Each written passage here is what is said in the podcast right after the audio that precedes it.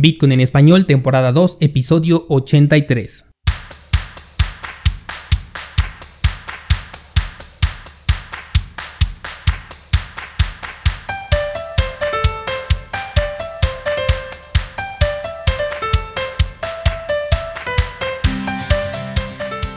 Bienvenido, esto es Bitcoin en español, el podcast donde hablamos de criptomonedas, tecnología, cadenas de bloques y por supuesto sobre Bitcoin. Yo soy Daniel Vargas, fundador de cursosbitcoin.com y hoy vamos a platicar sobre el ciclo económico que sucede cada 100 años.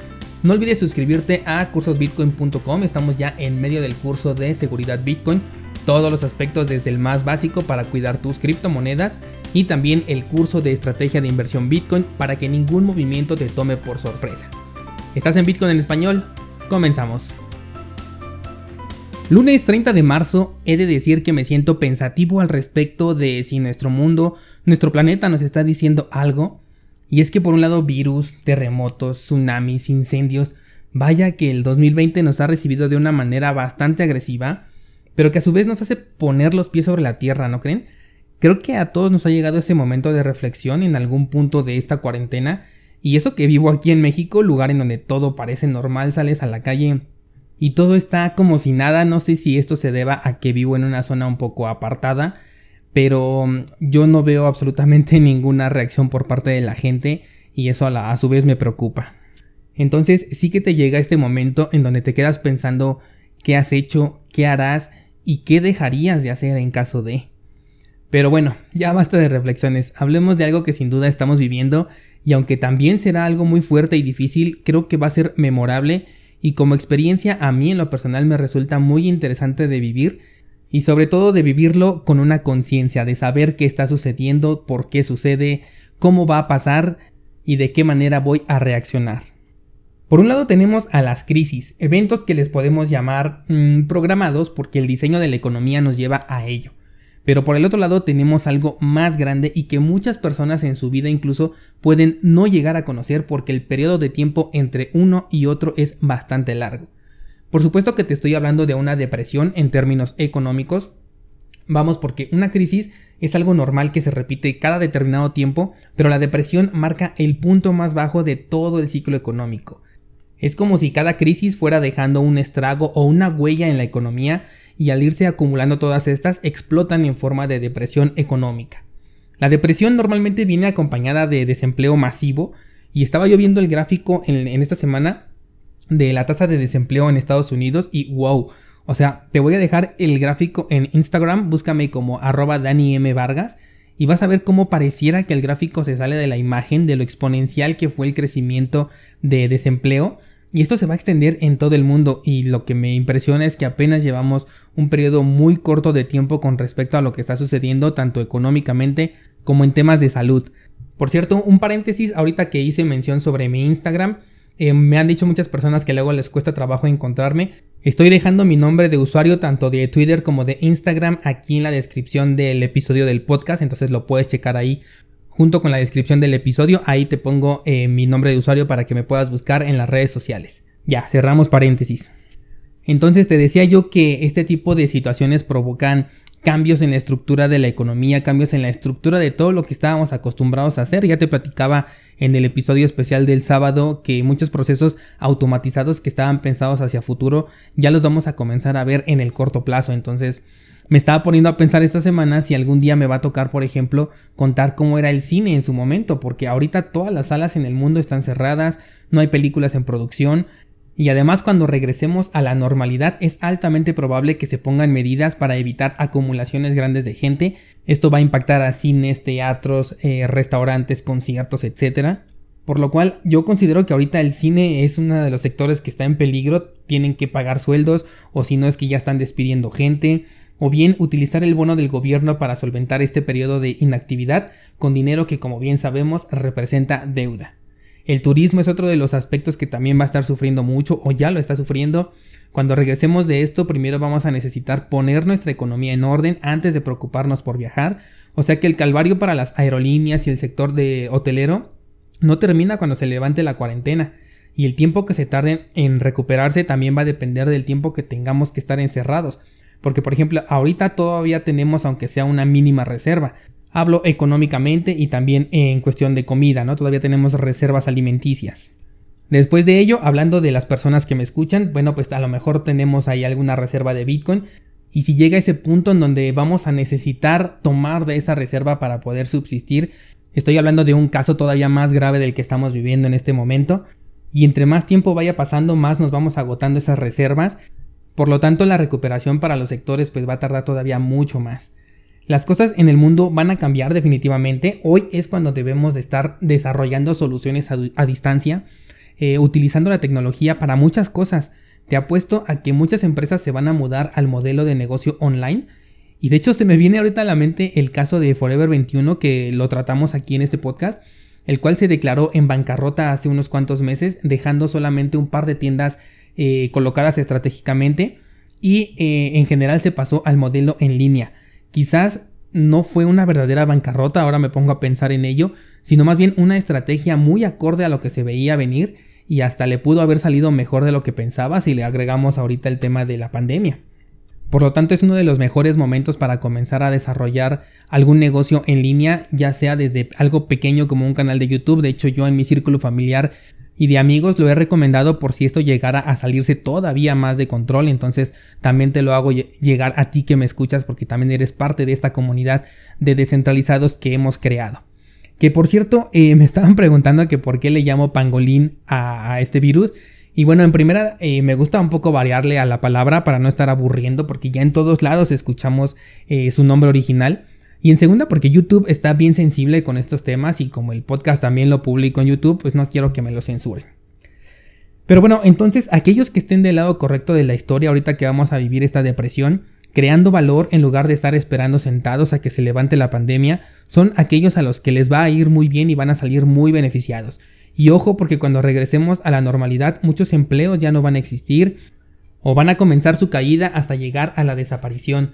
Es posible incluso que carreras profesionales lleguen a desaparecer o se vuelvan obsoletas frente al nuevo mundo económico y por supuesto algunas van a desaparecer y otras van a emerger como siempre ha sucedido y estoy muy convencido de que van a tener que ver con trabajo remoto y automatización de procesos así que toma dato de estas dos actividades por si quieres irte adelantando al nuevo mundo a lo que nos espera en muy poco tiempo.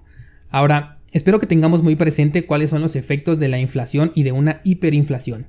Vamos a tomar un ejemplo real. El otro día estaba yo en TikTok viendo un video en donde un chico compraba muchos bolillos porque decía que estaban a un peso mexicano la pieza.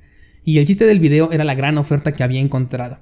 Si eres de mi generación y andas más o menos por los 30, te has de acordar que el bolillo costaba entre 10 y 20 centavos.